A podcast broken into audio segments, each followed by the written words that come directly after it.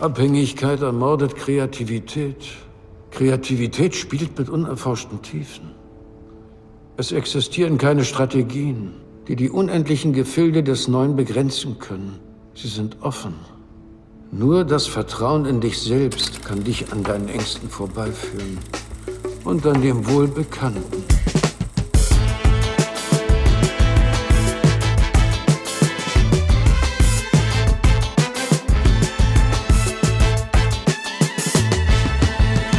Ihr hört Shots, den kritischen Filmpodcast von Detektor FM. Heute mit Lukas Diesel. Hallo. Christoph Dobitsch. Hallo. Und Dan Gilroys Kunstslasher, die Kunst des toten Mannes, der aktuell auf Netflix läuft. Ich bin Christian Eichler. Hi. Schön, dass ihr wieder dabei seid. Äh, Lukas, du warst ja noch gar nicht im Cast. Der andere Richtig. Lukas, Lukas Bawenschik hatten wir ja äh, auch schon dabei. Wir beide kennen uns ja auch schon seit äh, ja, tausend Jahren eigentlich aus dem Pencast, den, Ungefähr, diesen ja. anderen Filmpodcast, den wir vor Shots gemacht haben und auch in der Schule und so weiter. Aber erzähl doch mal, ähm, was du sonst so machst, wenn du nicht podcastest. Ähm, eigentlich nichts natürlich. nee, äh, ich äh, bin ja selbstständiger Schriftsteller, wohne in Köln, habe ja mit dir zusammen den Pencast gemacht, bin im Moment mit einer Bühnenshow in ganz Deutschland unterwegs. Äh, Worst of Chefkoch nennt sich das. Äh, genau, ja. Die berühmte Facebook-Seite mit den Ja. ganzen, mit den ganzen Mit Rezepten. schlechten Rezepten. Deswegen bin ich perfekt geeignet für einen Filmpodcast. Ja. Ja, Nee, äh, okay. genau. Das mache ich so. Ansonsten schreiben hauptsächlich und hoffen, irgendwann mal einen Roman zu veröffentlichen. Ja, bin ich auch schon super gespannt drauf, ähm, wenn er, wenn er dann, dann endlich kommt. Äh, Christoph, du bist Filmwissenschaftler aus Hamburg, haben wir schon in Folge 1 ähm, erzählt. Da warst du schon hier am Start. Da ging es ganz schön ab. Hast du dich erholt von diesem Gefecht mit Wolfgang M. Schmidt?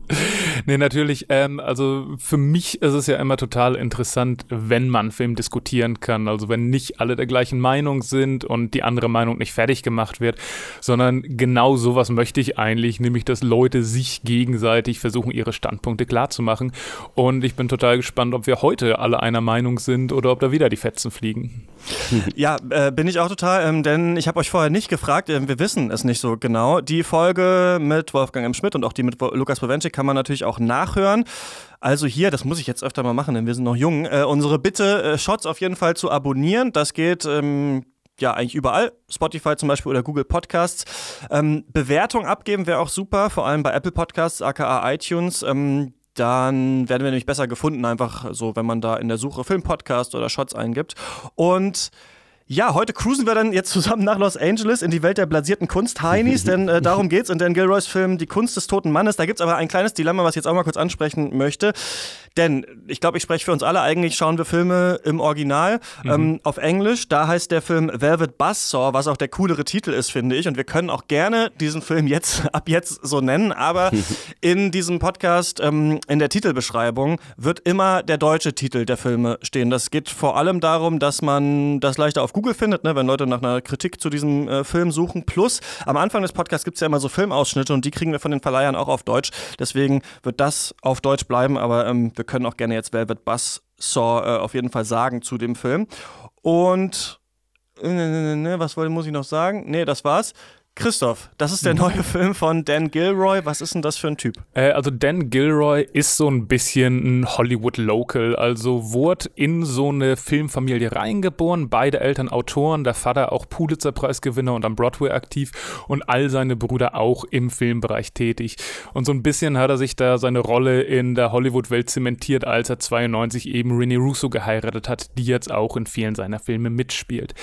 Ulkigerweise war er halt eigentlich lange Zeit gar nicht als Regisseur erfolgreich, sondern eben als Drehbuchautor und hat Bücher geschrieben, die nichts mit seinen jetzigen Filmen zu tun haben. Also fängt in den 90er an, Chasers zu sexy für den Knast, Free Jack, so eine Science-Fiction-Klamotte mit Mick Jagger und dann halt wirklich Hollywood-A-Liste durch die Bank weg. Also diesen Born-Reboot hat er gemacht, Real Steel, diesen Roboterkampf mit Hugh Jackman, Kong Skull Island, sogar nach Nightcrawler. Also der ist wirklich ein Typ, der A-Listen, Mainstream-Blockbuster schreibt, bis auf The Fall, da so ein Für bisschen ganz schön beschissene ist. Filme scheinbar, ja. Wie ich jetzt Tatsächlich. Und das Spannendste, was er jemals nicht gemacht hat, war wirklich, dass er ganz nah dran war an dem Drehbuch für die, die Superman-Verfilmung von Tim Burton mit Nicolas Cage.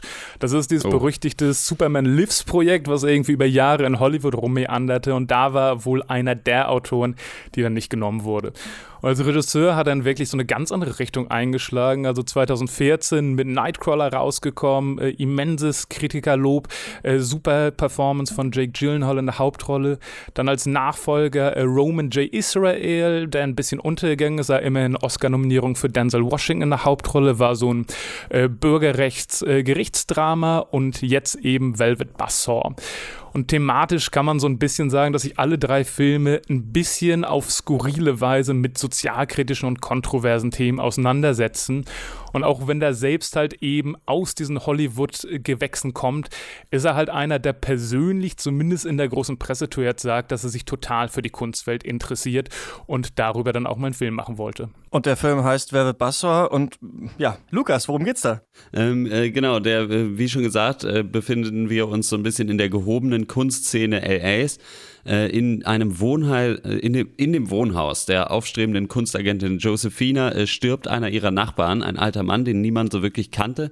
Und äh, sie findet dann heraus, dass dieser Mann sein ganzes Leben lang eben gemalt hat für sich im stillen Kämmerlein. Und Josephina rettet diese Kunstwerke vor der Vernichtung und äh, tut sich dann mit ihrem Freund und äh, teilweise auch geliebten Morph Van de Vault zusammen, gespielt von eben Jake Gyllenhaal wieder, und äh, ihrer Chefin Rodora Hayes, gespielt von Renee Rousseau. Und dann werden diese Bilder also in Umlauf äh, gebracht und die sind relativ so ein bisschen, haben so einen gruseligen Aspekt und es entsteht aber ein gewaltiger Hype um diesen verstorbenen Künstler eben und äh, alle wittern natürlich ihren Reichtum und versuchen irgendwie so ihre Schäfchen in Sicherheit zu bringen, äh, was Geld angeht um diesen Künstler. Der Künstler selbst war jedoch äh, irgendwie sein ganzes Leben lang ein Gegner eben dieser kommerzialisierten Kunst und äh, wollte eigentlich, wie gesagt, dass seine Bilder nach dem Tod alle zerstört werden. Und jetzt scheint es äh, so, dass äh, als ob sich die Bilder selber auf eine Art supernatürliche Weise an denen rächen, die von ihnen profitieren wollen. Äh, da geht es dann ganz schön zur Sache. Mehr würde ich an der Stelle vielleicht gar nicht sagen. Ja, so, darum, darum geht's. genau, wichtig wäre noch zu sagen, dass er dieses Jahr auf dem Sundance Festival Premiere genau. gefeiert hat und dann aber direkt schon im Anschluss, irgendwie ein, zwei Wochen später, auf Netflix gelaufen nee, ist. Und jetzt mal. schon seit. Ja, 27. Noch, noch Januar Sundance und dann 1. Februar direkt Netflix. Also keine, keine Woche hat's gedauert. Und bevor wir jetzt diesen Film zerfleischen, so wie die Bilder, die Kunstkritiker zerfleischen, spreche ich mit zwei Menschen, die sich sehr, sehr gut in der Kunstszene auskennen und die mir verschiedene Aspekte dieses Films erklären können. Erstmal mit Daniel Völzke vom Monopol-Magazin, denn von ihm will ich wissen, wie die Kunstszene eigentlich äh, ja, immer so dargestellt wird in Hollywood-Filmen. Hallo Daniel. Hallo. Du hast den Film ja auch gesehen. Ähm, also salopp gesagt, würde ich sagen, sind diese ganzen Menschen eigentlich, die sich da in der Kunstwelt bewegen, ja hier als ganz schön blasierte Arschlöcher, kann man so sagen, äh, zu sehen. Ist das typisch, dass die Kunstszene, in der du dich ja auch äh, bewegst, so in Filmen dargestellt wird, dass die Menschen alle so prätentiös und ja, so seltsam oberflächlich sind? Ich glaube, das ist das, was die Filmemacher daran interessiert. Ähm, dass es in der Kunstwelt sowas gibt wie Einschluss und Ausschluss. Die Frage, wer ist dabei, wer darf dabei sein. Somit fängt ja auch Velvet Buzzsaw an. Wir sehen die Art Basel, Miami Beach. Und es versuchen Leute noch reinzukommen auf diese Kunstmesse. Und ähm, die Hauptfigur geht einfach so durch den Eingang rein in die Messe. Die anderen müssen draußen bleiben. Und das ist etwas, was es äh, nicht vielen Szenen gibt, diese ganz klare und auch ständig sichtbar und immer wieder neu inszenierte Frage, wer ist drin und wer ist draußen, wer darf dabei sein. Und wenn man nun draußen ist, dann wie viele Filmemacher, also die die Kunstszene dann nur per peripher kennen, dann interessiert einen das, glaube ich, als erstes Mal. Hm. Ähm, was ich glaube, was auch viele Leute interessiert oder was viele Leute eben denken, ist, dass diese Kunstwelt so schwer zu greifen ist. Also da werden ja Dinge zu unfassbaren Preisen verkauft, die jetzt in der Allgemeinbevölkerung eben als nicht so teuer gelten. Ne? Also sobald dann der Künstler sein Kunstwerk vielleicht beseelt hat, wie das auch in dem Film stattfindet, ist dann auf einmal ein Fettfleck oder eine, eine Mülltüte 100.000 Dollar wert. Und ich glaube, deswegen wirkt das von außen auch prätentiös, weil auch Dinge hochgeredet werden müssen, oder? Also man muss ja auch immer irgendwie so seinen Künstler auch verkaufen, oder? Genau, also sowas wie Bedeutung und Wichtigkeit muss ständig neu inszeniert werden in der Kunstwelt. Und das wird häufig tatsächlich auf sehr theatralische Weise inszeniert.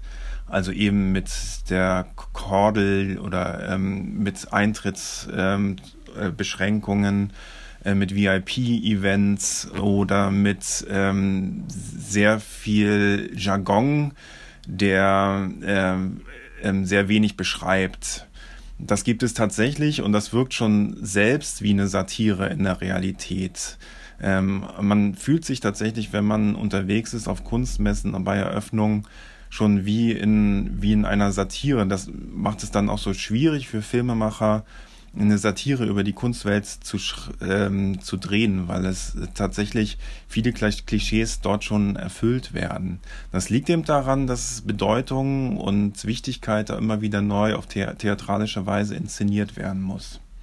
Wie fandst du den Film und wie hm, sollten vielleicht, also wenn ich jetzt einen Film machen wollen würde über die Kunstszene, meinetwegen auch eine Satire, was sollte da vielleicht noch rein, was normalerweise in vielleicht in diesem Film oder weiß ich nicht, vielleicht auch in The Square zum Beispiel noch nicht vorgekommen ist? Mhm. Obwohl der Kunstkritiker ähm, als so ein sehr leidenschaftlicher Mensch dargestellt wird und auch die Künstler ähm, sehr gut wegkommen in dem Film, äh, fehlt mir immer noch so ein bisschen diese Faszination an der Kunst. Also man hat bei diesen Kunstmarkt-Satiren wie bei The Square oder Boogie Woogie war auch mal so ein Film, ähm, der den Kunstmarkt auf den Arm genommen hat. Das ist alles total okay, aber man hat immer das Gefühl, als würde durch diese Satire eine große Charlatanerie aufgedeckt werden und die Leute, die sich in der Kunstwelt bewegen. Das sind alles Trottel, die sich da verblenden lassen, die in Verblendungszusammenhängen umher äh, stolpern. Und das ist es eben nicht nur. Also es ist, es gibt auch, es gibt etwas, was darüber hinaus weist und diese Schönheit und diese Leidenschaft von Kunst, ähm, das können wenige Filme, also Satiren dann auch vermitteln. Ähm, und das hat mir jetzt hier auch ein bisschen noch gefehlt. Das war Daniel Völzke vom Monopolmagazin und ich spreche außerdem noch mit Magdalena Kröner. Sie ist freie Kunstkritikerin und Autorin, schreibt unter anderem für die Frankfurter Allgemeine Zeitung und für FAZ Quarterly und sie kennt sich aus in der Kunstszene in Los Angeles. Hallo Magdalena. Hi Christian, grüß dich. Ähm, jetzt mal ganz ehrlich, Kunstszene in LA, das klingt für mich so ein bisschen wie so ein, wie so ein Nicht-Begriff, über den man auf so einer Party redet. Ja, da geht es halt um die Kunstszene in LA und jeder stellt sich sowas Diffuses äh, darunter vor, aber du kennst dich da ja tatsächlich aus. Wie ist die denn, die Kunstszene in LA? Was zeichnet die aus? ja, gute Frage. Ähm, also Kunstszene in LA ist sagen wir mal so, wie es im Film auch gezeigt wird, ein relativ neues Phänomen. Also ähm, neu, ja und nein. Also es gibt, sagen wir mal so, seit ja, so fünf, sechs Jahren gibt es also ein verstärktes Interesse von Künstlern, von Galeristen, von Institutionen auch, also eben von New York, was ja so das eigentliche Zentrum und auch nach wie vor so das Zentrum des amerikanischen Kunstmarkts ist, an die Westküste zu gehen. Und das hat einerseits so ein bisschen auch mit der, mit der Gentrifizierung zu tun irgendwie. Also New York sind natürlich auch Ateliermieten, werden immer teurer schon seit ein paar Jahren.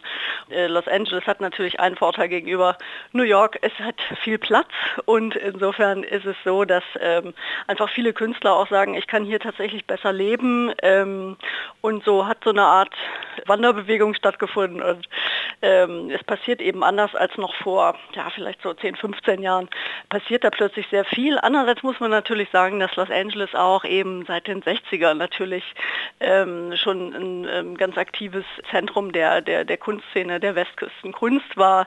Also mit Furious Gallery und ganz viele Künstler haben natürlich da gewirkt oder sind immer noch da. Also Ed Ruscha, Baldessari, Paul McCarthy. Also es gibt eine Menge Leute, die da sind, aber jetzt gibt es eben seit ein paar Jahren so eine ähm, neue Generation. Und die Kunstszene selber ist natürlich, ähm, es sind aber zum Teil auch Klischees, ist natürlich entspannter, auf eine Art natürlich auch attraktiver. Ich glaube, das war auch ein Grund für Dan Gilroy, den Regisseur, den Film dort spielen zu lassen. Ja, der kommt ja auch aus LA, ist ein richtiges ähm, Kind der Stadt. Ist es genau. denn so, dass du jetzt da wirklich, du hast den Film ja auch gesehen, was ich super cool finde, ähm, genau. diese Kunstszene wirklich auch erkannt hast oder ist das eher die New Yorker Kunstszene, die er einfach so dahin verfrachtet hat? Ähm, es ist so ein bisschen beides. Was mich gewundert hat, ist eigentlich, es spielt in Los Angeles, aber man sieht ja eigentlich ganz wenig von Los Angeles. Also das war auch so ein bisschen mein Eindruck. Es ist nicht, es ist kein Film über die Kunstszene in Los Angeles, sondern es ist im Grunde ein, ja vielleicht auch so mit vielen Nods so zum B-Movie und zum Horrorfilm. Es ist ein Film, der eben da zufällig spielt und mein Eindruck war eben, dass Los Angeles vor allen Dingen als ja auch so aus filmischen, aus dramaturgischen Gesichtspunkten gewählt wurde.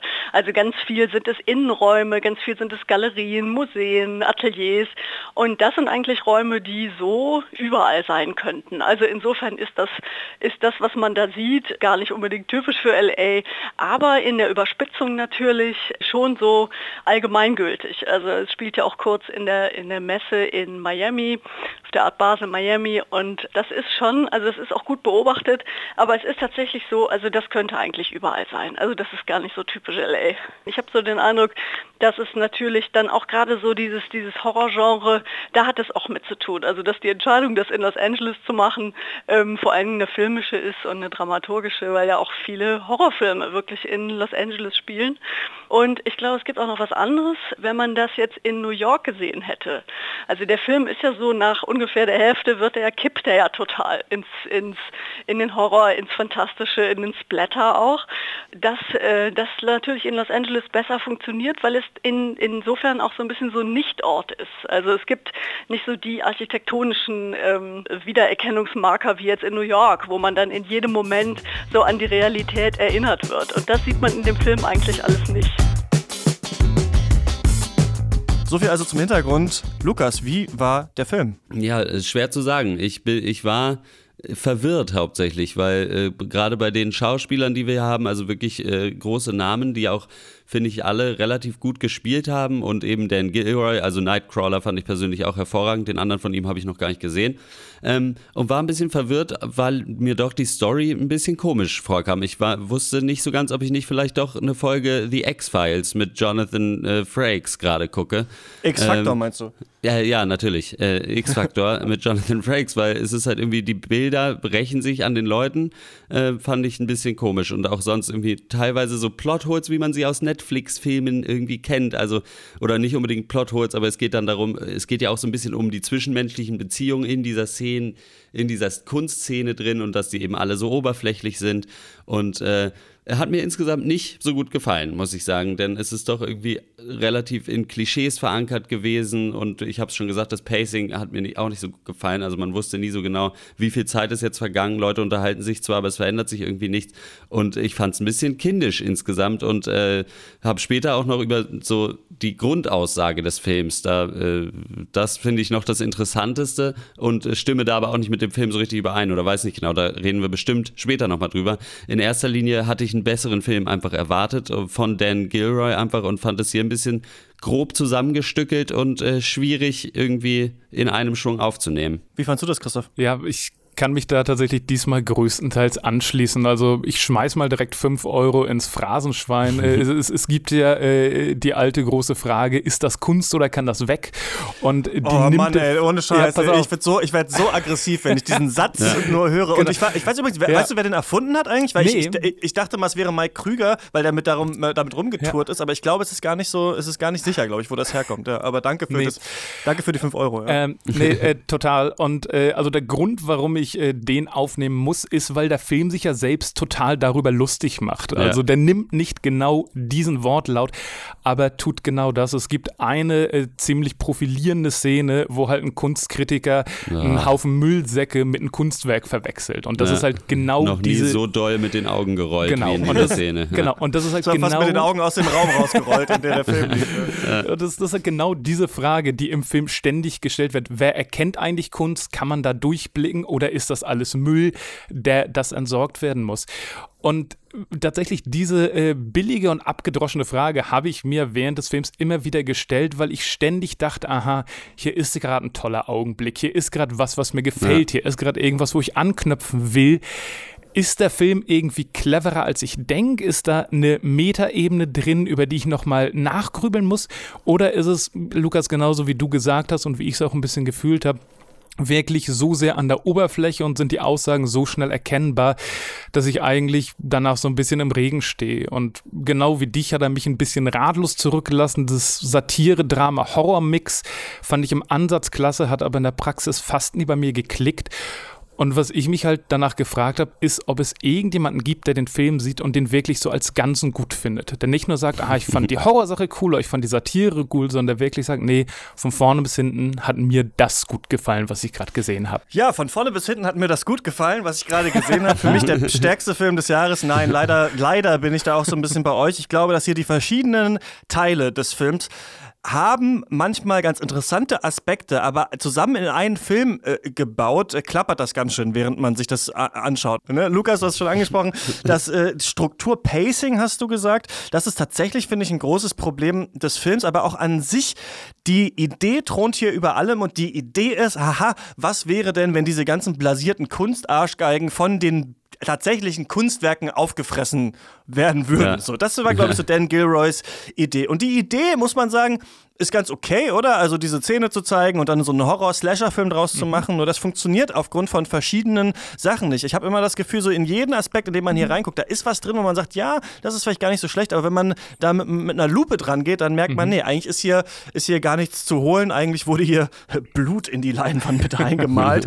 ähm, dann zum Beispiel fangen wir doch mal an mh, mm, mit dem Horror-Aspekt, würde ich sagen. Das ist ja wie so ein Teenie-Slasher-Film. Die Bilder Total, dieses Künstlers. Final Destination Destination erinnert so ein bisschen. Ganz genau, genau, ganz genau. Hier wir bringen Bilder und genau das ist eigentlich auch ein guter Vergleich, denn hier bringen Bilder ja verschiedene Menschen um, die sich in dieser Kunstszene bewegen und der Gag daran ist schon ein bisschen, das rafft man erst ein bisschen später, okay, welches Bild bringt eigentlich wen um und wie passiert das hier? Also das ist jetzt schon ja. einigermaßen okay inszeniert, kann man sagen. So, so, so viel gebe ich dem Film. Aber gleichzeitig sind diese Figuren, die da sterben, alle mega unsympathische mhm. Spinner, die auch alle dieselbe Figur sind, habe ich das Gefühl. Also alle ja. haben eigentlich hier so den gleichen Gestus, die gleiche die gleiche Einstellung, so halten sich für besonders gewieft und sowas, ähm, machen irgendwelche krummen Geschäftchen und dadurch sind die alle so unsympathisch, dass du nicht so wirklich Angst um die Leute hast. Und ich glaube, das brauchst du in einem Horrorfilm schon so in, in gewisser Weise, dass wenigstens manche Sympathieträger da sind. Klar, wir kennen das aus Teenie-Slasher-Filmen,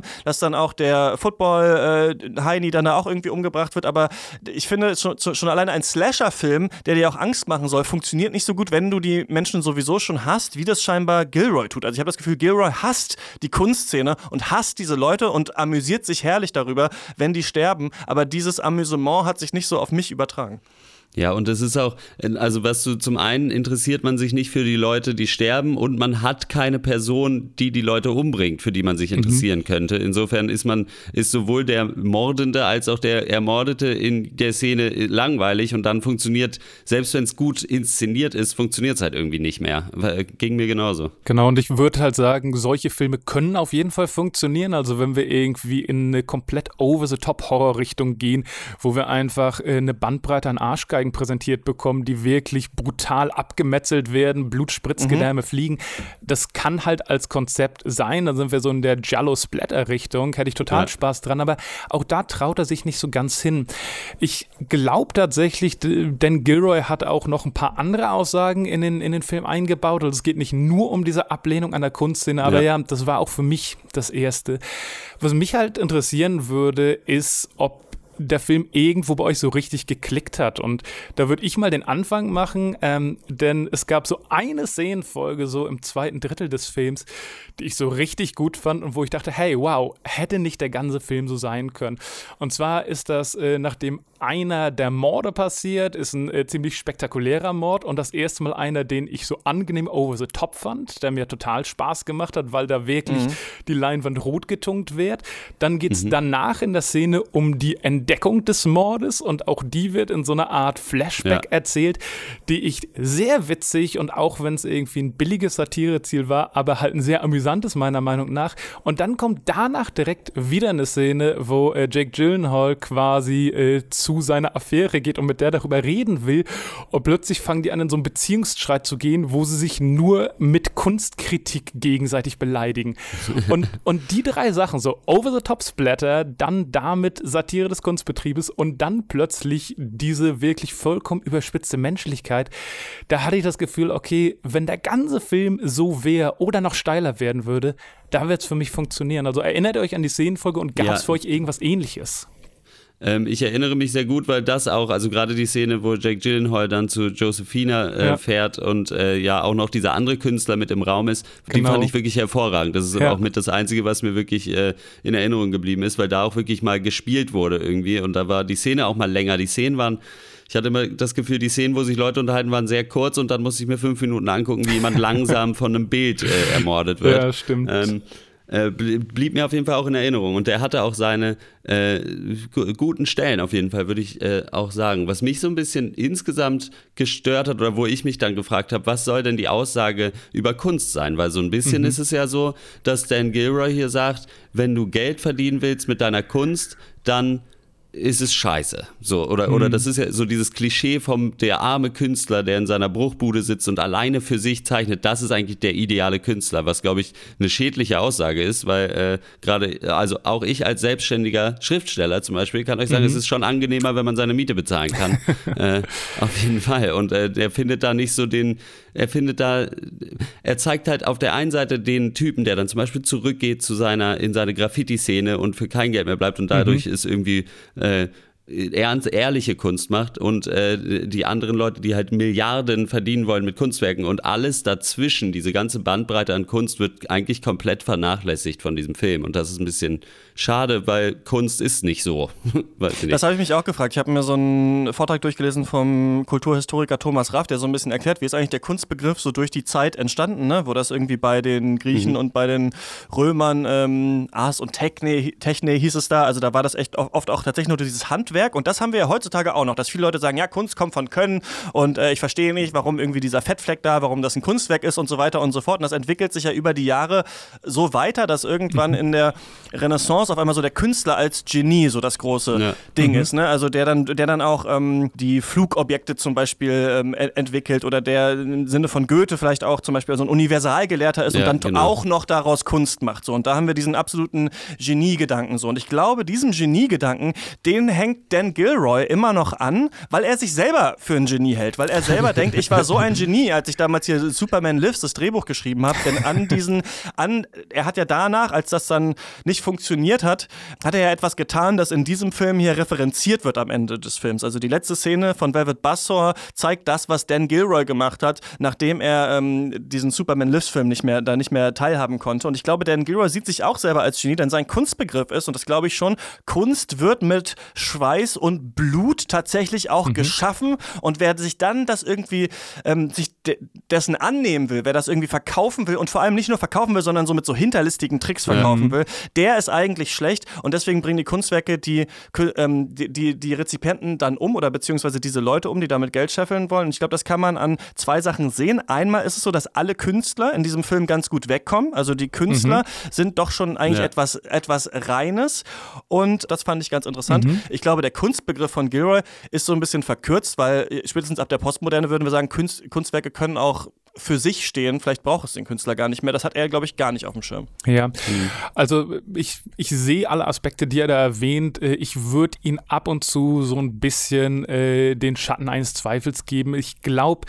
die positiven Aussagen, wenn man das so nennen kann, die er da reinsteckt, ist halt tatsächlich auch diese Idee, dass halt ein Künstler Werke machen muss, die persönlich mit ihm oder ihr zu tun haben. Also, dass es ja. nicht das Richtige ist, für den Markt zu produzieren. Und da gibt es ja auch den John Malkovich-Charakter. Da wird so auf der Oberfläche diese äh, Dissonanz aufgemacht, ah, war mal betrunken und jetzt ist er nüchtern und jetzt macht er noch scheiß Kunst. Aber irgendwann kommt raus, dass es gar nicht an seiner Nüchternheit liegt, sondern daran, dass er eben für den Markt produziert und nicht mehr das, was er eigentlich machen will. Und ich glaube, die positive Aussage, die Dan Gill Hero in den Film packt, die nicht euren konträr ist, wäre halt sowas wie ein Künstler ist halt jemand, der immer einen Teil von seinem Herzblut, äh, teilweise auch wortwörtlich Herzblut, in seine Kunst steckt und deswegen ist es quasi ungerecht, diesen Menschen äh, auszunutzen, ähm, seine Werke herabzuwürdigen oder halt so diese große Frage, die auch tatsächlich bei Nightcrawler ja stark im Mittelpunkt steht, ist es in Ordnung eigentlich das Leiden von anderen Menschen zu monetarisieren? Und ulkigerweise kommt Velvet Buzzsaw da halt zu ganz anderen Schlüssen, als es Nightcrawler tut. ja, das stimmt. Und es wird halt verfehlt, dass es, oder meiner Meinung nach nur verkürzt dargestellt, dass es halt so einen Mittelweg auch gibt. Mhm. Also es ist ja nicht, es ist ja nicht so, dass alle Kunstagenten raffgierige Menschen sind, sondern ja. es gibt auch ganz viele tolle Leute, die irgendwie kleine Galerien irgendwo machen und mhm. sich mega dafür einsetzen. Und das kommt hier sehr kurz. Was mich sehr interessiert hätte, wo ich kurz dachte, hier wird's richtig interessant.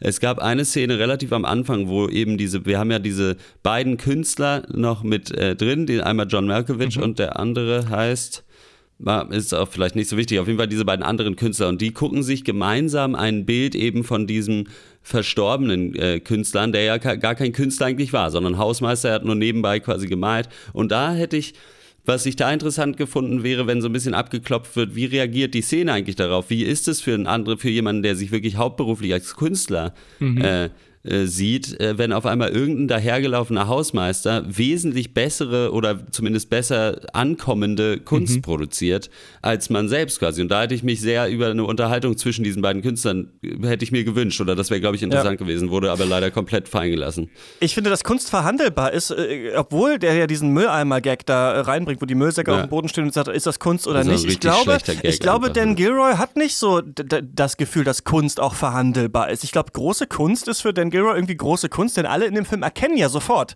dass die Werke ja. von diesen Gs genial sind, dass sie ausgestellt werden müssen. Es gibt niemanden, der sagt, ja gut, aber das bringt mir eigentlich nichts. Und die haben ja sogar was Magisches dann tatsächlich. Ne? Deswegen, ja, ähm, ja glaube ich, dass, dass gerade diese Verhandelbarkeit gar nicht so viel drin ist. Ich wollte auch noch sagen, dass ähm, welche Rolle spielt da eigentlich Netflix in der ganzen Geschichte? Wenn Dan Gilroy sagt, die mhm. Kunst ist irgendwie was Überhöhtes, der, was der Künstler macht, wofür er nur vor sich selber irgendwie sich rechtfertigen muss. Und jetzt wird das von Netflix gekauft auf dem Sundance oder schon vorher und an 100 Millionen Haushalte irgendwie gestreut. Einerseits könnte man sagen, das, das ist ja dieser große Gigant Netflix, der diese ganzen Kunstsachen kauft, nur um sie dann in sein Streaming-Portal zu packen, könnte man ja einerseits sagen, ist genau wie diese raffgierigen Leute, die hier alle von der Kunst umgebracht werden. Also könnte man sagen, müssen nicht eigentlich die Filme die ganzen Netflix-Leute auffressen. Andererseits könnte man aber auch sagen, Netflix ist gerade dieses demokratisierende Tool, denn ich meine, bei Netflix zahlst du irgendwie 10 Euro im Monat und äh, kannst dir da diese ganzen Filme angucken, die mittlerweile ja auch, ob man das gut oder schlecht findet, eine riesige Relevanz haben. Also zum Beispiel, ich merke hier im Büro reden die Leute hauptsächlich über Netflix-Filme, nicht mehr über Kinofilme. Ähm, und das hat ja auch was, also das ist ja auch billig, ne? Also klar, ja. Streaminggebühren werden teurer, aber du kannst dir 20 Filme angucken im Monat, dafür kannst du nicht einmal Aquaman zum Beispiel sehen. Also man könnte auch sagen, Netflix ist vielleicht gerade diese äh, vielleicht demokratischere äh, Plattform. Würdet ihr sagen, hier ist irgendwie eine Aussage drin, wie, wie, wie, wie, wie Netflix hier, hier wegkommt? Das ist immer problematisch, wenn sich halt ein Big Budget-Mainstream-Film, auch wenn es an der Independent Netflix-Richtung ist, mit Kommerz auseinandersetzt. Also den kannst du immer Doppelzüngigkeit äh, vorwerfen und hier ist es genauso. Und das eine, was ich dazu sagen kann, ist, ich weiß, dass Dan Gilroy und seine Darsteller in jeder Pressekonferenz mehr oder weniger gesagt haben, hey, Netflix ist halt so der Spielplatz für Leute, die out of the box denken wollen. Also man kriegt bei den großen Studios nicht diese Chancen wie bei Netflix auch mal Dinge zu probieren, die nicht genau auf ein Zielpublikum zugeschnitten sind. Und ob das war oder nur Teil der PR, das äh, wage ich nicht zu sagen. Aber ja, auch ich finde es immer kompliziert kompliziert, wenn sich halt ein kommerzielles Werk mit Kommerz auseinandersetzt. Und ich glaube, auch viele Dinge könnten hier als Entschuldigung gelesen werden. Letzte Frage: Muss man diesen Film gesehen haben, Lukas? Nee. Muss man auf keinen Fall, äh, kann man aber. Äh, ist eher sowas für, wenn man, ja, wenn, wenn das Gespräch jetzt interessant war, dann kann es auch sein, dass man diesen Film interessant findet. Wenn man aber irgendwie einfach nur nach der Arbeit nach Hause kommt und irgendwie entertained werden will für zwei Stunden, dann vielleicht eher zu was anderem greifen oder auf jeden Fall halt Nightcrawler nochmal schauen, weil der war von Dan Gilroy wirklich äh, wahnsinnig klasse und ich hoffe vielleicht, dass er eher nochmal den nächsten wieder so macht. Äh, ja, Christoph. Ja, also es, es bricht mir halt alles so ein bisschen was Herz, weil ich würde den Film total gerne empfehlen. Also ich mag Filme, die sich eben mit dem Kunst- und Kulturbetrieb auseinandersetzen. Ich finde, Kritiker und Kommerz sind ein fantastisches Satireziel, was auch sehr notwendig ist. Es gab immer kleine Sachen, die mir gefallen haben. Ich finde Genre-Experimente gut. Ich finde es klasse, dass da jemand wirklich Herzblut reingesteckt hat. Aber im Endeffekt, nach dem Film, wusste ich nicht, wen ich den empfehlen soll. Also für Nightcrawler-Fans ist er nix, weil er ganz anders ja. ist als Nightcrawler. Das Drama kommt zu kurz, weil alle over the top sind. Die Satire ist nicht bissig genug, wenn man nur deswegen da reingeht. Der Horror ist so klischeebeladen und so ohne Gore, dass ich halt dachte, das wäre vielleicht sogar ein Meta-Kommentar auf moderne Horrorfilme und nicht mal so eine trippy Experience im Sinne von, ja, wir machen jetzt nur irgendwie äh, krasses LSD-Kino und ihr könnt mit uns auf eine Achterbahnfahrt gehen. Ist halt auch nicht. Und ich glaube, das Bedauerlichste ist sogar, jetzt ist er bei Netflix und ich kann nicht mal guten Gewissens sagen, schaut euch die ersten 15 Minuten an, dann wisst ihr, ob er was für euch ist oder nicht, weil der Film sich halt immer wieder wendet und mal ins eine und andere Genre geht. Also ich, ich wünsche gerade die ersten 15 Minuten sind fast mit am ja, schlimmsten. Genau, also, so nach dem also, das, wird, das wird nach einer halben Stunde ein völlig anderer Film. Und von daher, also ich wünsche mir, dass mehr solche Filme gemacht werden und irgendwann klickt es bestimmt auch mal und es gibt bessere Sachen von Dan Gilroy und von Jake Gyllenhaal, bei denen es geklappt hat. Aber Velvet Buzzer wäre wirklich eher so an regnerischen Nachmittag, um sich halt ein paar Gedanken zu machen. Ich kann ihn auch nicht empfehlen und was ich noch sagen will, ist, dass ich es absurd finde, wie man einen Film über die Kunstwelt machen kann, der so verdammt hässlich gefilmt ist, in dem eigentlich keine visuelle Finesse überhaupt stattfindet. Ich habe das schon bei Green Book äh, bemängelt, da geht es um einen begnadeten Pianisten und der Soundtrack klingt wie aus der Dose und hier ist es wirklich so einfach eine Kamera in den Raum stellen, Schuss gegen Schuss und dann haben wir irgendwie vielleicht unseren Film. Klar, es gibt einmal irgendwie eine Kamerafahrt durch ein Weinglas und andere und es gibt diese die interessanteste Kameraeinstellung des Films ist aus der Sicht des Bildes. Das Bild wird immer wieder abgedeckt und alle gucken rein. Aber auch das kennt man schon aus den 90ern. Ja. Also da denke ich wirklich, klar, Form muss nicht immer der Funktion folgen, aber wenigstens mal ein paar Künstler hier vielleicht in einem visuellen Bild auch zitieren, ja. wäre auf jeden Fall schon drin ja. gewesen. Darf ich. ich. da noch eine Fußnote setzen, weil ich habe den Film mit mehreren Leuten, auch mit einem Kameramann geguckt. Wir haben danach genau das gleiche gesagt. Wie hässlich ist er gemacht, wie hässlich ist er geleuchtet. Der Kameramann ist ein totales Genie. Also es ist Robert Elswit, der hat unter anderem Kamera und Oscar für There Will Be Blood gemacht. Ja. Ähm, also der Typ kann das und das war wieder so ein Ding, wo ich dachte, ist das ein Trick? Also will Robert Elswit gerade so unspektakulär hässlich sein, dass es ein Meta-Kommentar ist, aber ich bin zum gleichen Schluss wie du gekommen aber ist nicht Ja, das Problem ist auf jeden Fall auch, auch, auch daran, finde ich, dass, dass irgendwann auch mir dieser Satz im Kopf äh, rumgeschwebt ist, der Film sieht verdammt Netflix aus. Und das ist mittlerweile so einfach, das ist so eine komische Netflix-Beleuchtung, wo du weißt, die waren nicht draußen auf einer Straße, das war in ja. einem Studio, denn so ja. sind die Spots gesetzt und so weiter. Also das ist genau. ja echt so ein bisschen bisschen seltsam, finde ich, irgendwie, dass man da nicht auf die Idee gekommen ist, da nochmal auch vielleicht ein bisschen zu experimentieren. Außerdem ab heute im Kino Drachenzähmen leicht gemacht 3 habe ich ähm, mir angeschaut. Ich liebe den zweiten Teil. Ich war vom dritten bitterlich enttäuscht. Ich finde, man hat hier oh, die schade. schlechtesten Charaktere aus dem ersten und zweiten Teil, diese, weiß, diese witzigen anderen Teenager total in den mhm. Mittelpunkt gestellt. Die Story ist irgendwie langweilig. Der Bösewicht ist irgendwie total aus der Retorte. Also, das ähm, hat, mir, hat mir überhaupt nicht gefallen, leider. Und dann Have a Nice Day von Liu Jian. Das ist ein ähm, chinesischer Animationsfilm, der vor zwei Jahren auf der Berlinale Premiere äh, gefeiert hat und der so ein bisschen wie so ein Coen-Brüders-Film ist. Jemand äh, klaut von so einem Gangsterkartell Kohle, pennt dann aber im Internetcafé ein, dann stiehlt jemand anderem ihm wieder das Geld und dann kommen ganz viele seltsame so Low-Life-Typen zusammen, äh, die irgendwie so über ihr Leben philosophieren. Ist ein bisschen äh, dröge, finde ich, aber doch so ein ganz interessanter Kinofilm, den man sich geben kann. Und was ich noch sagen wollte, ab morgen auf Netflix Steven Soderberghs neuer Film High Flying mhm. Bird, der in der Welt des Profi-Basketballs äh, spielt, aber so ein bisschen eher aus der Business-Seite heraus dieses mit okay. hier abbildet. Habe ich nicht geschafft, ihn anzuschauen, aber auch ähm, letzt, auf der letzten Berlinale war ja der Soderbergh-Film, das traue ich mir gar nicht zu sagen, Unsane, wo die Frau da eingeliefert äh, wird und nicht mehr aus der ähm, Anstalt rauskommt. Ja. Also mein Lieblingsfilm und der war auch ja nur mit iPhones gedreht und dieser neue Film auch. Also mhm. Soderbergh hat jetzt irgendwie so diese Idee, dass, dass er immer mal wieder einen Film macht und den billig äh, produziert. Und weil ich jetzt schon zweimal Berlinale gesagt habe, äh, muss ich natürlich sagen, heute beginnt ja auch die Berlinale in Berlin. Und weil das hier eine Voraufzeichnung ist, sitze ich schon da, während ihr das hört vielleicht, mit Wolfgang M. Schmidt und spreche schon über den Eröffnungsfilm The Kindness of Strangers von Lone, Scherf, von Lone Scherfig. Und äh, die Folge gibt es dann morgen. Denn ab jetzt wird Shots, der kritische Filmpodcast, zu Shots, der Berlinale Podcast. Wir werden jetzt jede, jeden Tag eine Folge zur Berlinale machen und ähm, mit Wolfgang, aber auch mit äh, Malte und mit noch ein paar anderen Kritikern und hoffentlich auch Kritikerinnen über das Festival sprechen und ja, einfach diesen Podcast abonnieren, dann verpasst ihr keine Folge. Und das war's. Bis ja. zum nächsten Mal. Viel Spaß im Kino, beim Stream oder auf der Berlinale. Danke, Lukas. Danke, Christoph. Gerne. Ciao. Tschüss. Bis zum nächsten Mal. Tschüss.